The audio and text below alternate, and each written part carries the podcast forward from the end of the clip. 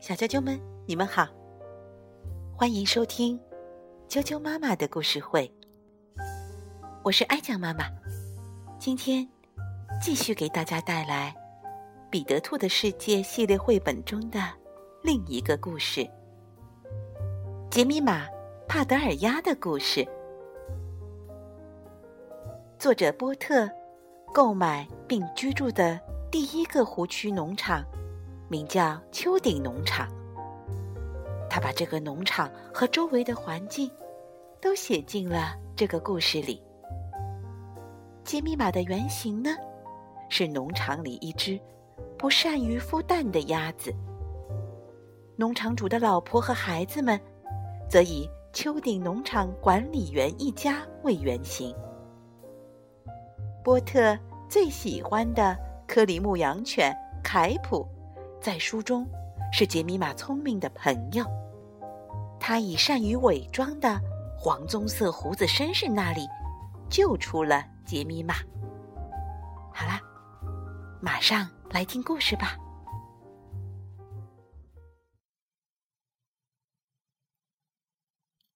杰米玛·帕德尔鸭的故事，写给拉尔夫和贝奇的农场的故事。看到一群小鸭子围着一只鸡妈妈，是不是很好玩？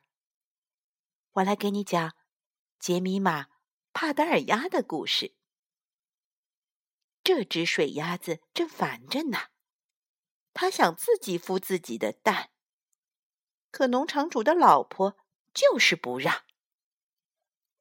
他的嫂子丽贝卡·帕德尔鸭太太。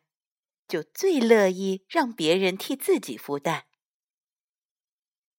在一窝蛋上面坐二十八天，我可不耐烦呢。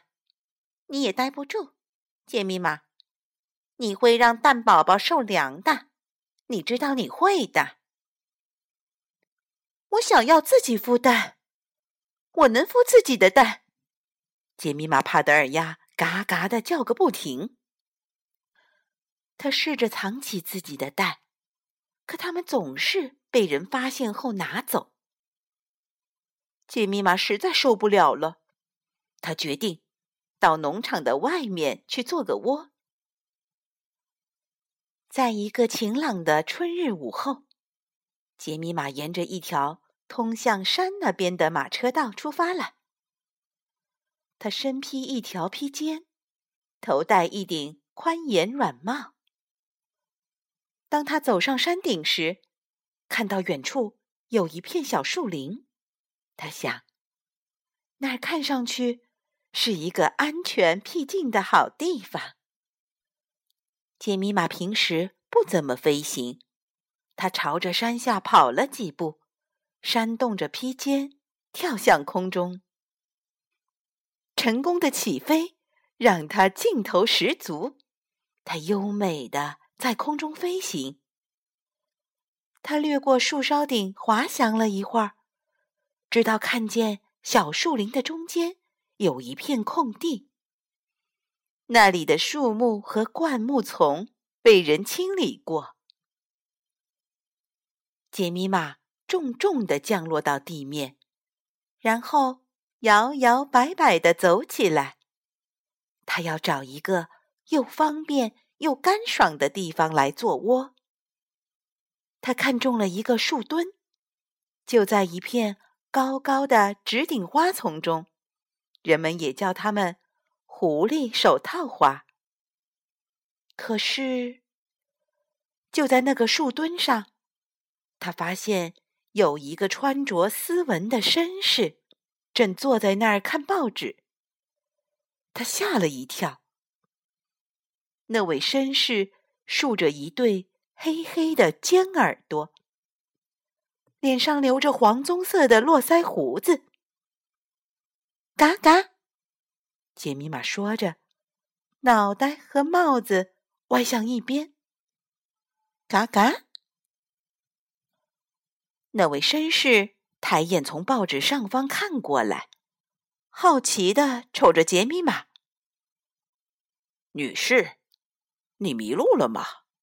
他说：“他有一条毛茸茸的长尾巴，因为树墩有点湿，他就坐在自己的尾巴上。”杰米玛想：“他多有礼貌，多英俊呐！”他解释说自己并没有迷路，只是在找一个又方便又干爽的地方来做窝。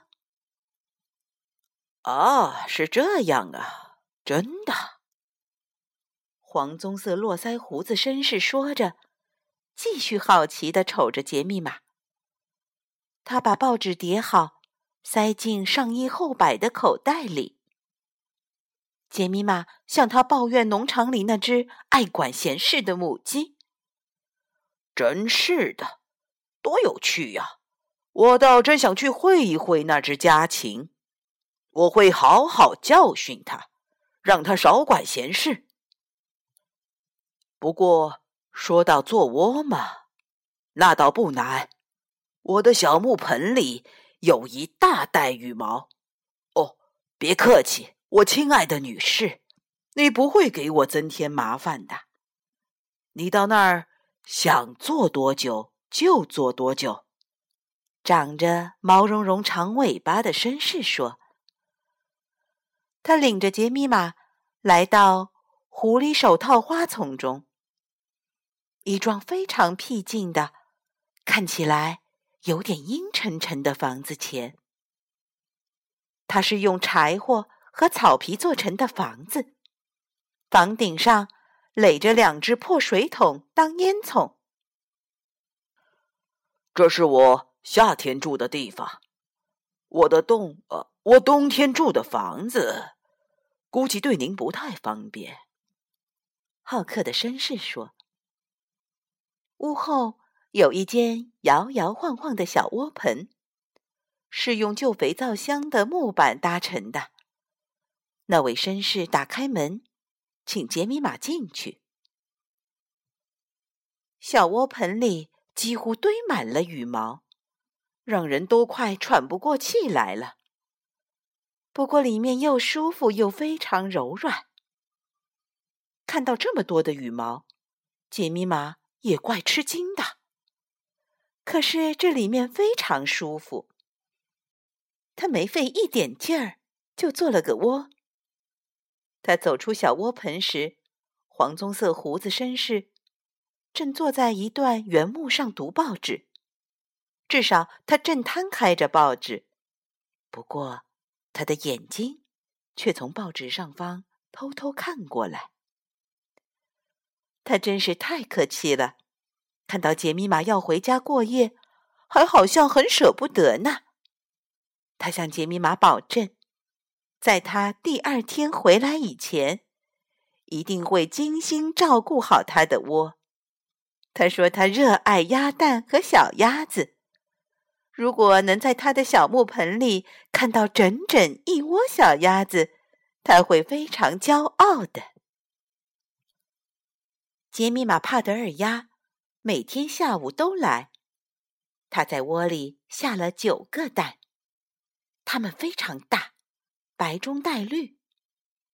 那位狐狸模样的绅士觉得它们真是太了不起了。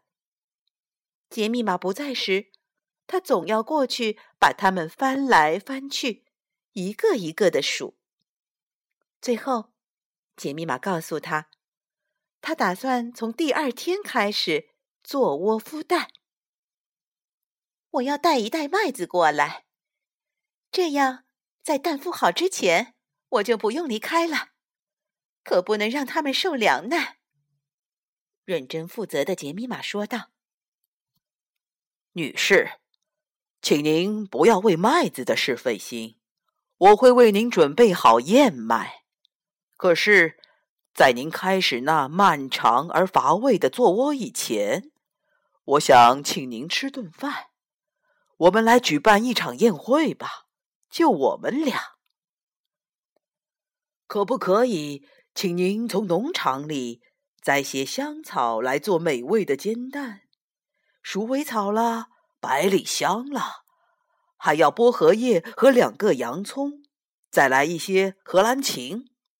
我来准备煎蛋用的猪油。”那位热情好客的、满脸黄棕色络腮胡子的绅士说：“杰米玛·帕德尔鸭是一只呆头鸭，人家都说到鼠尾草和洋葱了，也没能引起他的怀疑。他在农场的花园里转来转去，一根一根的叼起各种各样的香草，那些。”可都是用来做烤鸭的调料啊！他摇摇摆摆的走进厨房，从篮子里叼出两个洋葱。克里牧羊犬凯普在门口遇见他，问道：“你拿这些洋葱做什么？”杰米玛帕德尔鸭，每天下午你一个人上哪儿去了？杰米玛很尊敬这只牧羊犬。也有点怕他，他把整件事的经过告诉了他。凯普认真听着，聪明的脑袋歪向一边。当杰米玛说道那位很有礼貌的绅士，留着黄棕色络腮胡子，竖着尖尖的黑耳朵，长着毛茸茸的长尾巴时，他咧嘴笑了。凯普又问了几个问题，弄清楚了小树林的方位，还有那幢房子和窝棚的准确位置。然后他出门去，快步跑到村里。他跑去找两只正跟着屠夫散步的猎狐犬。在这个阳光明媚的午后，杰米玛最后一次踏上那条马车道。他的袋子里装着两个洋葱和各种香草，沉甸甸的，都快背不动了。他飞过小树林，就降落在长着毛茸茸长尾巴的绅士的房门前。他正坐在一段原木上，用鼻子在空气中嗅着什么，还不时地向林子四周张望。紧张兮兮的。杰米玛降落时，他差点跳了起来。看一眼你的蛋，就赶紧进屋，把煎蛋用的香草给我，快点儿。他可真没礼貌。杰米玛还没听过他这么说话，他觉得很惊讶，也很不安。他刚进去，就听到窝棚后面。传来一阵噼里啪啦的脚步声。有个长着黑鼻头的家伙在门底下嗅了嗅，然后把门锁上了。杰米玛又惊又怕。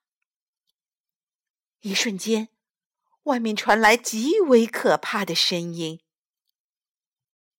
嘤嘤声、狂犬声、嚎叫声、撕咬声、尖叫声和呻吟声。